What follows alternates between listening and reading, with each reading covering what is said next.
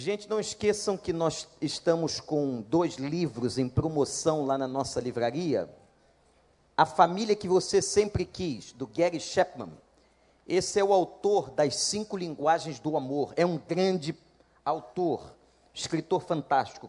Está em promoção esse e também Casamento e Família, reconstruindo funda o fundamento bíblico. São dois livros que estão em promoção esse mês na nossa livraria A Palavra. Eu vou pregar agora e a gente tem que, como pastor, ter essa habilidade de encontrar o contexto, não é? E trabalhar no contexto. E a gente tem dois contextos aqui hoje. Essa visão fantástica da restauração e também o Dia das Mães. E eu me lembrei, Deus trouxe ao meu coração a vida de uma mulher na Bíblia, que a gente dá pouca atenção a ela, mas é um texto só de estar aqui, um momento muito importante na história da vida de Jesus. Eu vou pregar sobre a mãe da mulher de Pedro. Mateus capítulo 8. Abre a sua Bíblia.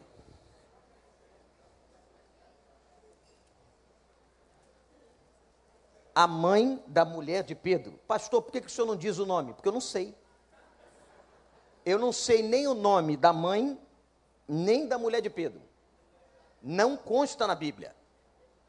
Nós não temos registro, só temos esse episódio. Aliás, irmãos, se há um texto bíblico que esses pastores maldosos fazem piada é esse. Por isso que eu nem citei que a mãe da mulher de Pedro é a sogra de Pedro. Eu fiquei quieto. Mudei aqui para ver se essas pessoas que brincam com isso não brincam mais. Se você é uma pessoa que brinca com a sua sogra, não brinque mais. Viu? Você corre um sério risco de vida. Mas esse texto não tem mais outro texto que façam tanta brincadeira. Mas olha o que aconteceu. Mateus capítulo 8, versículo 14.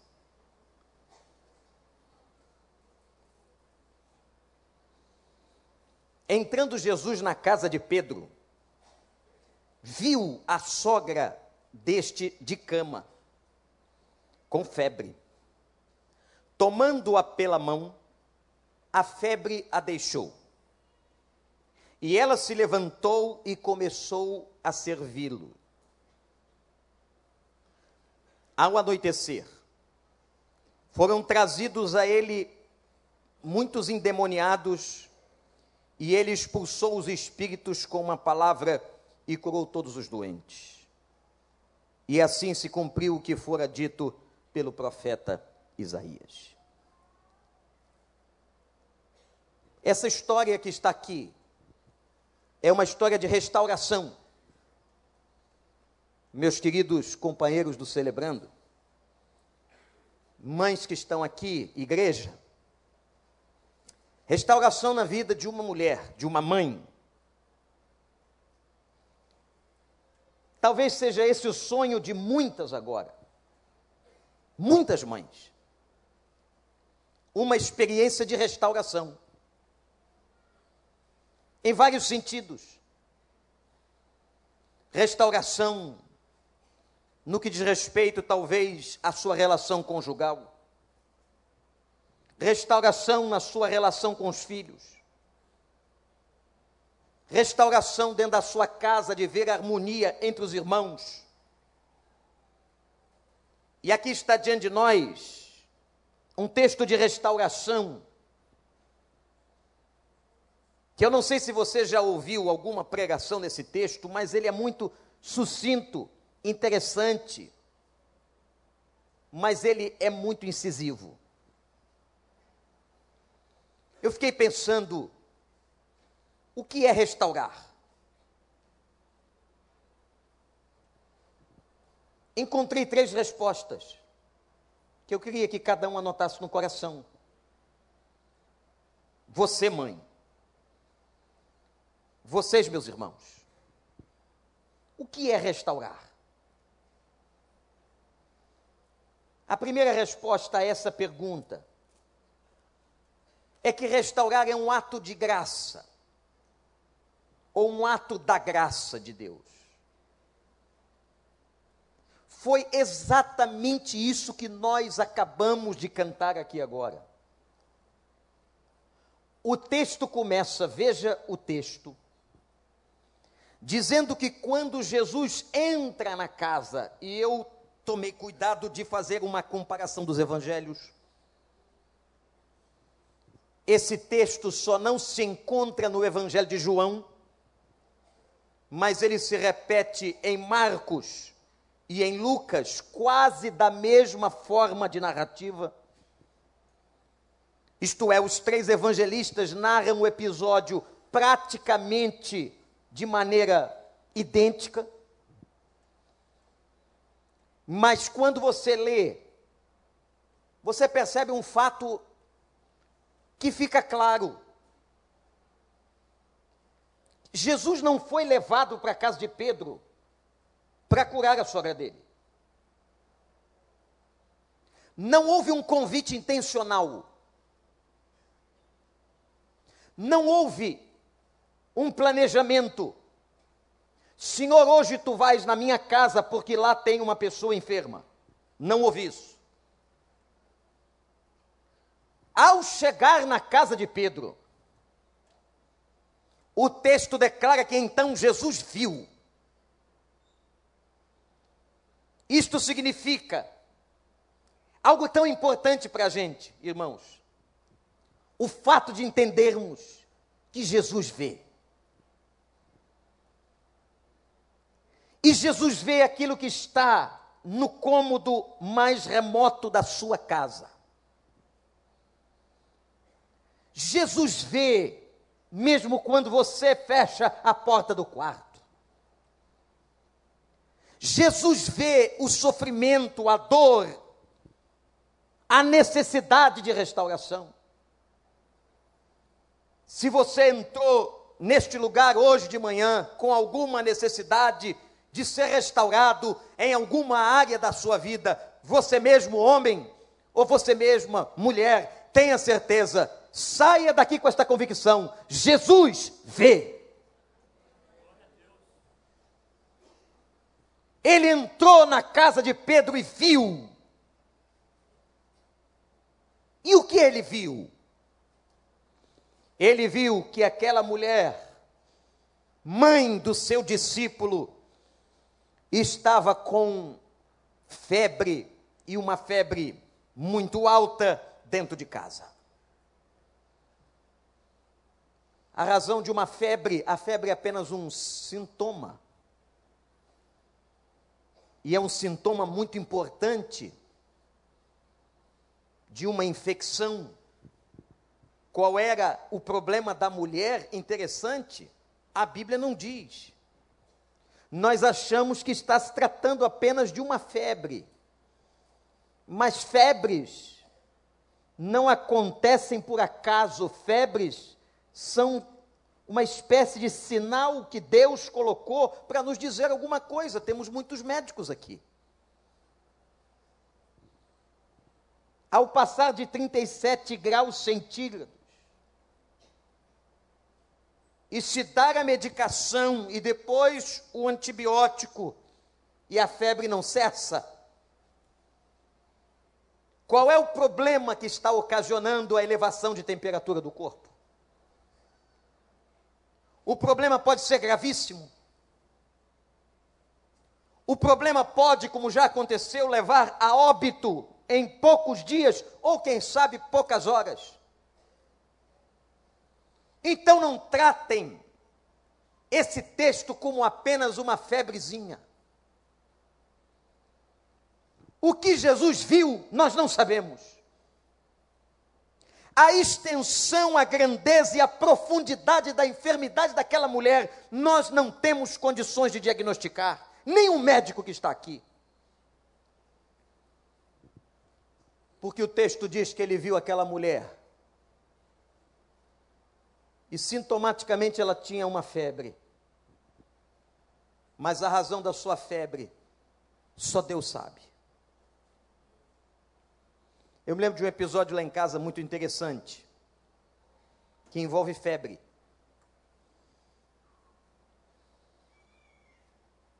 Os filhos são muito diferentes. Deus, como diz a palavra, às vezes vai nos preparando para situações de vida sem a gente saber.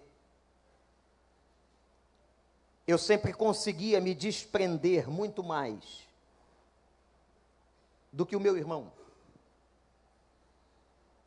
Se eu tivesse que ir para uma casa de uma tia querida que nós tínhamos em Belo Horizonte e passar alguns dias com ela, ainda criança, muito novinho, eu ia. Não tinha problema. Gostava de ir. Deus já estava me treinando para algumas coisas que depois ia acontecer. Mas quando meu irmão ia, ou se o meu irmão fosse, ele começava com um comportamento em que ele ficava amuado, triste e febril. Quando minha mãe chegava perto dele, a febre passava.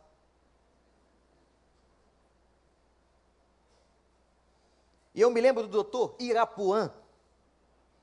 Ó, você vê pelo nome do médico, né? O médico se chama Irapuã. Excelente médico. que disse à minha mãe: essa febre é emocional. Como acontece, não sei. O fato é que todas as vezes que ele se afastava por muito tempo de minha mãe, meu irmão ficava febril. Impressionante como o corpo da gente expressa as questões mais complexas no campo das emoções. As coisas mais diferentes.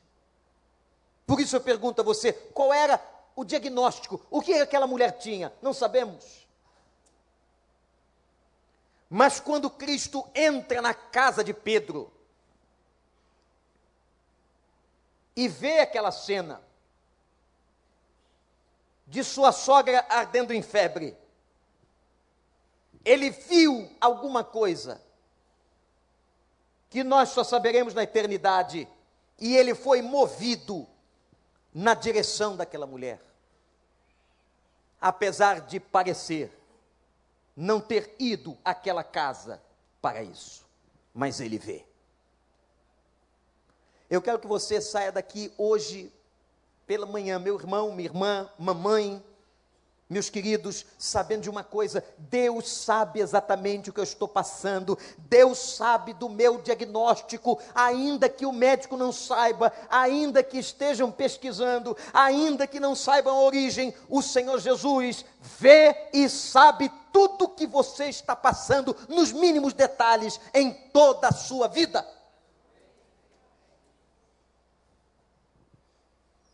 Aquilo que não podemos ele pode.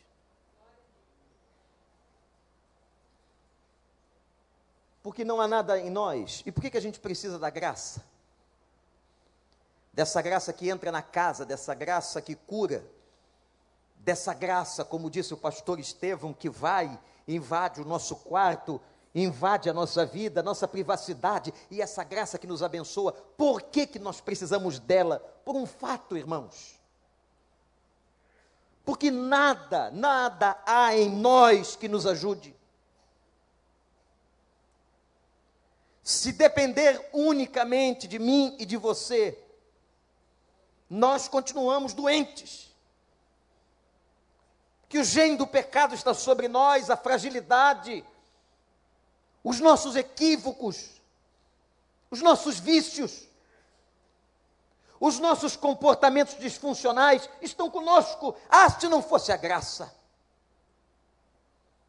se não fosse a bondade e a misericórdia de um Cristo, de um Senhor, que entra e vê e sabe do que nós estamos passando, nós estaríamos perdidos, mas não estamos por causa da graça de Deus.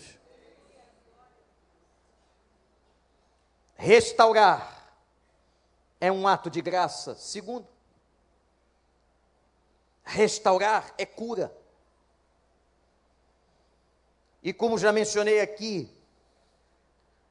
seja no aspecto físico, emocional ou espiritual, ele está atento à necessidade da cura que cada um de nós precisa.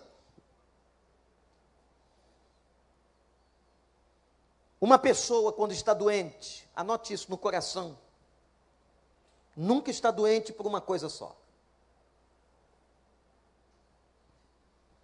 É impressionante como a doença e aliás eram palavras muito juntas nos textos do Novo Testamento, doenças e enfermidades. Doenças se dirigiam às mazelas físicas. Enfermidades se dirigiam às mazelas emocionais. Nunca um processo de adoecimento é por uma questão só. E nunca um processo de adoecimento envolve uma área só da nossa vida. Não há quem possa dizer que está doente fisicamente e não está emocionalmente afetado. Não há quem possa dizer que está sofrendo de depressão e não estar espiritualmente afetado. É impressionante como as nossas áreas se interligam. E já diz isso a ciência da psicossomática. Somatizar, jogar no soma, no corpo, como diz a palavra grega. Trazer os aspectos das emoções e apresentá-los no mundo físico. Irmãos, uma enfermidade nunca está acompanhada de um motivo só. Nunca uma pessoa está doente por uma coisa só. E Jesus chegou na casa. E há duas palavras lindas usadas aqui que eu queria que você grifasse. O texto declara que a primeira coisa que ele faz é tocar na mulher. E a segunda coisa que ele vai fazer é ajudá-la a se levantar. Ele toca e a levanta. Irmão, já podemos entender a capacidade poderosa do toque. Toque é afeto. Toque é muito mais do que carinho. nós temos uma necessidade de sermos tocados. O toque é uma carência. Como diz o Dr. Gary Chapman, cujo dos livros está aqui, é uma linguagem de amor. Tocar nas pessoas. No Novo Testamento, Jesus fazia e fez muitos milagres com a palavra. Mas é interessante que em alguns poucos momentos o texto declara que ele toca. E um dos milagres que ele fez, tocando, foi em leproso. Tocando em quem não se tocava tocando em quem tinha carência de toque. Porque o leproso era alijado da sociedade de maneira veemente. E era esse carente que Jesus não apenas deu uma palavra de cura, mas ele foi e tocou. Louvado seja o nome do Senhor. Ele tocou. Ele também toca na mãe da mulher de Pedro. O toque é fundamental, é afetuoso, o toque é catártico, o toque é essencial, ele toca e ajuda a levantar. A gente podia sair daqui agora celebrando o Senhor por essa sua capacidade amorosa de tocar a gente. Você sabe que Jesus ainda toca a gente? Eu não sei se você pode testemunhar que você já recebeu um toque físico. Eu já. Às vezes nós estamos num culto como esse e ele toca na nossa emoção pela pessoa do Espírito Santo.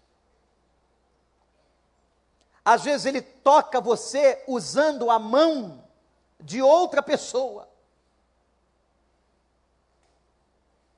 A mão de um pastor, de um amigo, de um líder, de um conselheiro. Às vezes, essas mãos são tão abençoadas mãos de servos e servas de Deus são tão importantes que quando tocam a gente, a gente tem certeza que quem tocou foi o Senhor. Ele ainda toca. Se você nunca experimentou o toque de Deus, eu quero convidar você que experimente. Essa sim é uma experiência sensitiva. Porque a faculdade tátil está conosco. Nós somos seres sensitivos. Visão, audição, olfato, paladar e o toque. E é o toque que nos faz entender o que é frio e o que é quente. Essa sensibilidade sensorial. Eu quero desafiar você a buscar de maneira saudável em Cristo Jesus, a experimentar os toques de Deus na sua vida. E Ele toca mesmo, viu gente? Ele toca. E o toque do Senhor pode vir na mão de uma pessoa que a gente ama, ou de alguém que Deus colocou do nosso lado, ou pode ser um toque do seu espírito na sensibilidade das nossas emoções. É por isso que essas pessoas choram. É por isso que uma música pode ter a capacidade de emocionar, porque nós somos seres sensitivos. Louvado seja o Senhor, que o Deus da razão colocou em nós uma coisa chamada emoção. Não tenha medo de sentir as suas emoções. Não tenha medo de chorar. Não tenha medo de ser tocado. Ah, meus irmãos, há culturas e graças a Deus não é o caso da nossa, que tocar o outro é tão difícil. Tocar ao outro é um sinal de afronta, é um desrespeito. Hoje, se uma pessoa tocar uma criança nos Estados Unidos, pode ser presa. Esteja ele de boa ou má intenção.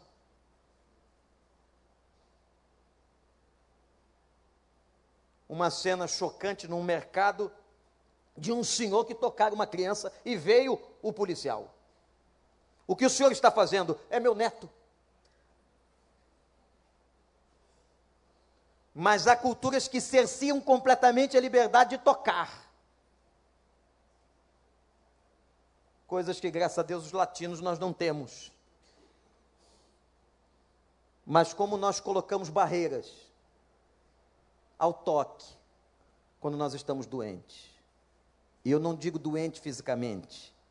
Uma pessoa, pastor Daniel, adoecida nas suas emoções, ela tem dificuldade em tocar e ser tocada. Diz o texto que ele toca e ajuda a se levantar. Olha aí. Eu não sei qual a sua situação, mas uma coisa eu quero dizer nesta manhã: que nós temos um Jesus, um Cristo, que não só entra na nossa casa, que não só vê a nossa necessidade, a nossa enfermidade, que não só toca, mas ele nos ajuda no processo de ficarmos em pé. De novo. Se você caiu, Jesus lhe ajudará a que você fique em pé de novo. Se você está ferido, Jesus lhe ajudará que você fique em pé.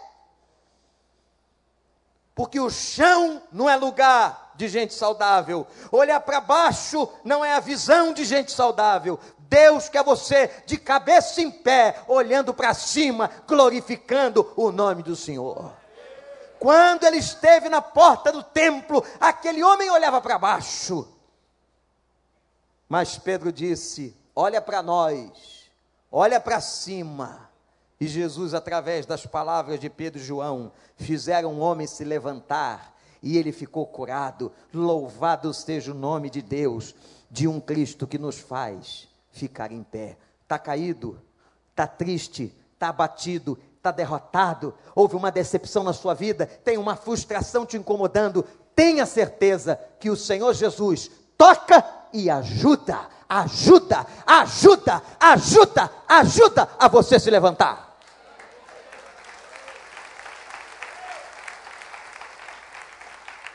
Não sei se ele vai pegar nos dois braços, não sei se ele vai te dar o quê, mas ele ajuda. Restaurar é ato da graça, restaurar é cura, e por fim, restaurar é transformação. Olha aí, gente. Não tem conversão sem mudança de mente. Se falei muito sobre a questão da sensibilidade da emoção humana, agora eu falo da razão. Porque a conversão envolve uma metanoia, isto é, a palavra significa mudança de mente, mudança de valores, mudança de ética mudança de comportamento. Uma pessoa convertida muda. O convertido é identificado por suas mudanças. É pelo fruto que se conhece a árvore. A mudança é transformação, restaurar é mudar. Aquele que adulterava não adultera mais, aquele que roubava já não rouba mais. E a mudança na vida da mãe da mulher de Pedro foi muito interessante. O texto diz que de uma forma, porque, gente, presta atenção. Tem curas que são processuais. Que Deus faz em algum tempo. Leva alguns anos para curar. Por quê? Não sei. Uma vez fazendo esse questionamento a um pastor, por que é que Deus, em alguns, leva algum tempo para tratar o problema? O pastor me respondeu o seguinte: Pastor Wander, será que nós suportaríamos duas, três, quatro cirurgias ao mesmo tempo? Provavelmente não. E provavelmente essa forma processual de Deus agir é muito mais por uma questão nossa do que dele. Ele não tem problema, ele tem poder, ele faz como ele quer e quando ele quer. Mas às vezes, minha gente, ele leva tempo. Porque ele sabe que você ou eu podemos não suportar as próprias mudanças que nós precisamos, precisamos passar. Há coisas que vão acontecer nos anos, no tempo. Há coisas que eu gostaria que acontecesse hoje, mas vai levar algum tempo para acontecer. Há coisas que você gostaria que fossem hoje como presente, mamãe. Mas quem sabe Deus está trabalhando de forma processual. Por quê? Não sabemos temos que confiar na Sua soberania, na Sua decisão do tempo de agir, isso cabe a Ele. Mas uma coisa é certa, uma coisa é certa: aquele que começou a boa obra em nós, vai terminar. Eu não sei se vai terminar amanhã, se vai terminar daqui a um mês, vai terminar daqui a um ano e pelo que o texto mostra, ele vai estar sempre fazendo obra na gente. Vai um dia terminar e vai fazer aquilo que ele tem que fazer na nossa vida, na minha vida e na sua vida. Restaurar é transformação. Mas ele pode curar instantaneamente, foi o que aconteceu aqui na casa. E é o que acontece com algumas das nossas questões. Há questões nossas que ele leva tempo, há outras questões que ele cura imediatamente. E me impressiona a capacidade de transformação que ele operou na mente da mãe da mulher de Pedro. Porque o texto declara que ela começa a se levantar. A febre a deixa, o motivo da febre é resolvido e ela passa a servir. Um dos mais importantes exemplos de velocidade no Novo Testamento. Velocidade de alguém que mudou. Velocidade de alguém que passou por essa transformação. Ô, gente, se mudou, mudou.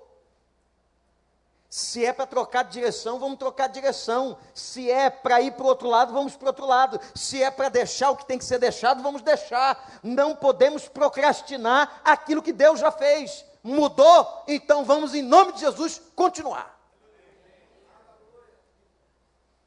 E diz o texto que ela passa a servi-los. Ela muda de posição de uma paciente a uma posição de serva.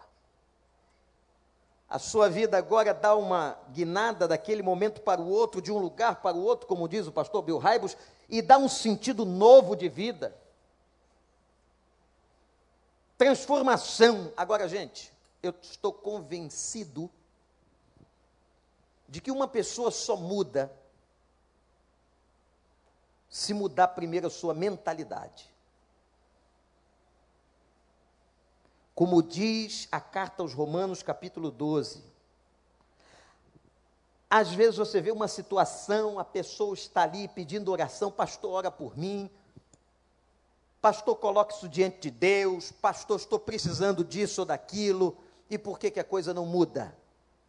Não muda porque não mudou os valores, não mudou a mentalidade, não mudou a forma de pensar. A mudança de pensamento e de valores foi responsável de fazer vocês estarem aqui hoje. Foi essa mudança. Meus irmãos, se não houver essa mudança por dentro, não haverá mudança por fora.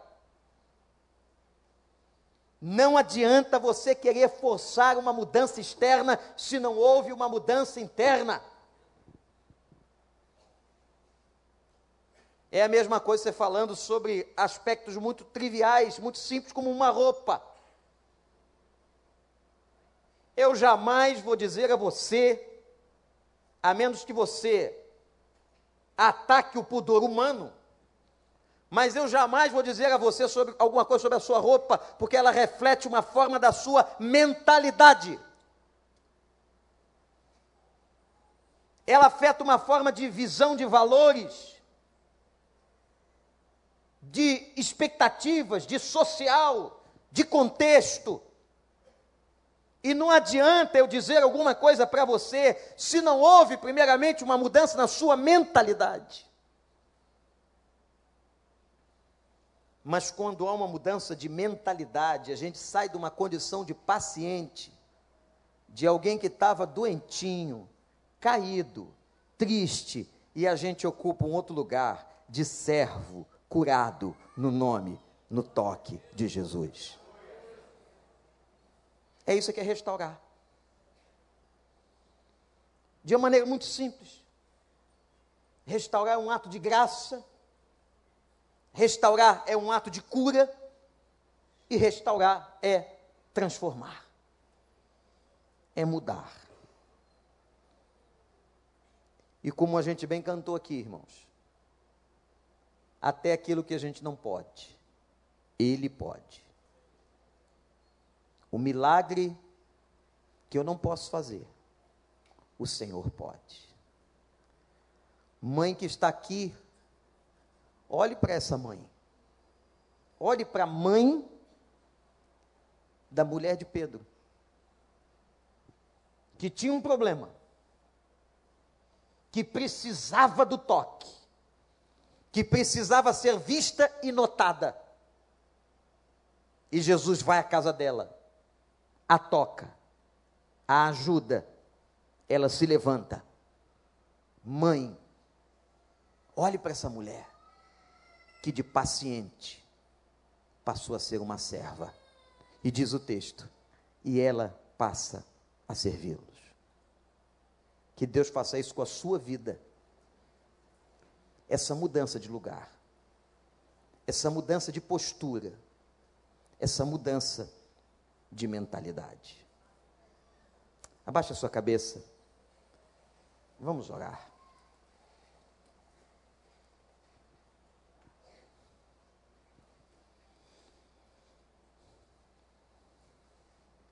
Eu queria falar com você, especialmente mãe.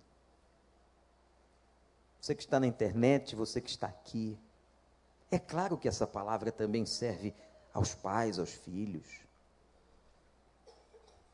Mas você que talvez esteja passando dias que só Deus sabe, dentro de casa, com as suas febres, com seus problemas, com as suas crises.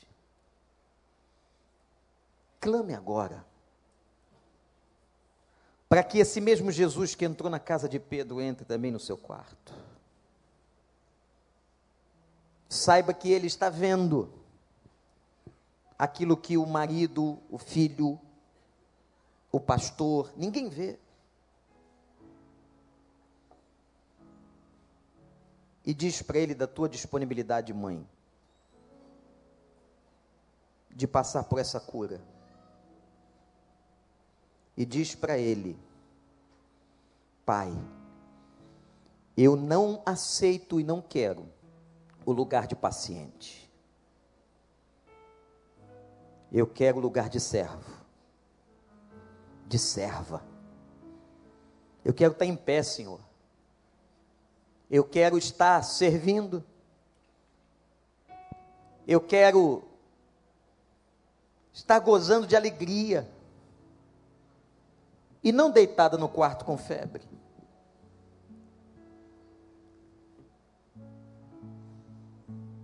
Ore isso agora. Nós vamos cantar essa canção que cantamos há pouco. E se tem, especialmente nessa manhã, alguma mãe cuja essa palavra está encaixando na sua necessidade.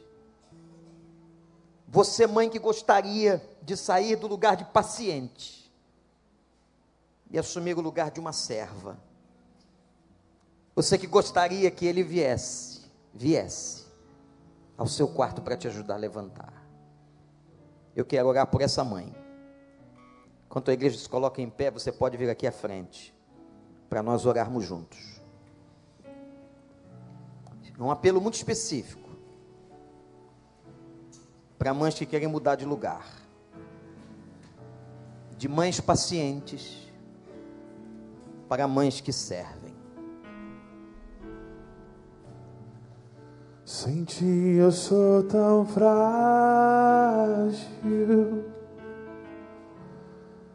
Tua mão me sustenta de pé. Mesmo que tudo se acabe,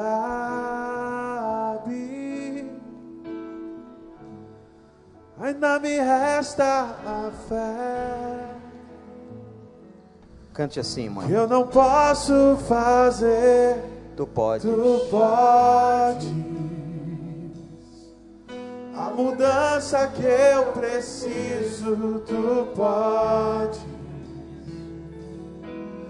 O milagre que eu espero, tu podes. Senhor, vem me socorrer. Vou pedir a mulheres que estejam aí, sentindo no coração, vem abraçar uma dessas mulheres, mães que estão aqui. Sai do seu lugar, mesmo que você não conheça. Mas eu gostaria de ver cada uma dessas mães com outra mulher. Isso, pode sair do seu lugar e vir. Tem muitas mães aqui na frente. Minha bênção, Senhor, eu tomo posse. Abra as mãos para receber. Podem vir. Isso. Pode chegar, pode entrar aqui pelo meio, gente. Ali, por aqui. Mãe, você não pode fazer certas coisas, mas Ele pode. Tem mães aqui sozinhas, olha. Farei o que for preciso para que ouçam minha voz. Aqui na frente.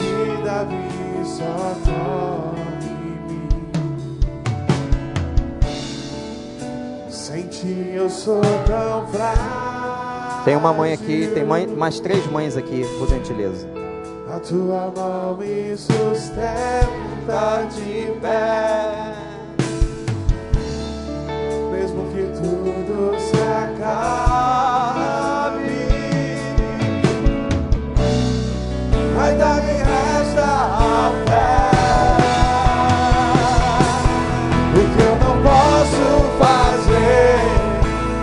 Diz isso agora, mãe.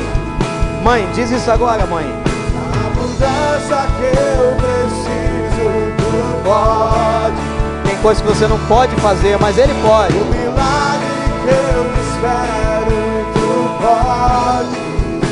Senhor, vem me socorrer. O meu milagre, Senhor. O meu milagre, Senhor. Eu tomo posse. A cura que eu preciso,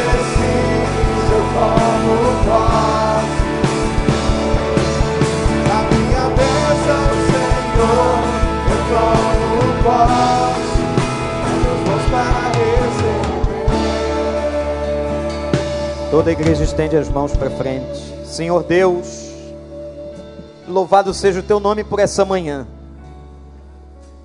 Tão propícia, Senhor.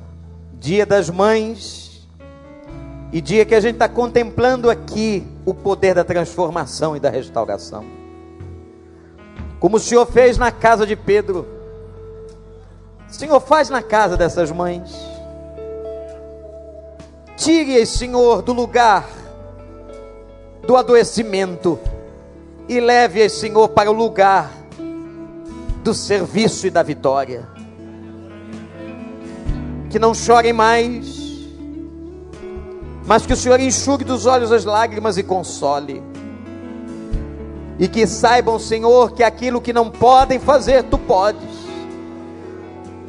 Abençoa cada uma mãe aqui, quebrantada, chorosa, Senhor. Tu sabes, nem os discípulos souberam qual era o problema da mãe de Pedro. O Senhor sabe, o Senhor vai ao encontro, o Senhor toca, o Senhor levanta, faz isto agora em nome de Jesus. Meu Pai, que ao saírem daqui hoje, voltem para suas casas celebrando não apenas o Dia das Mães, mas voltem celebrando a transformação que o Senhor já está operando e tirando-as do estado febril para um lugar de vitória. E que possam ser servas, servas, servas, como foi a mãe da mulher de Pedro. Nós oramos em nome de Jesus. Amém. Que Deus abençoe vocês.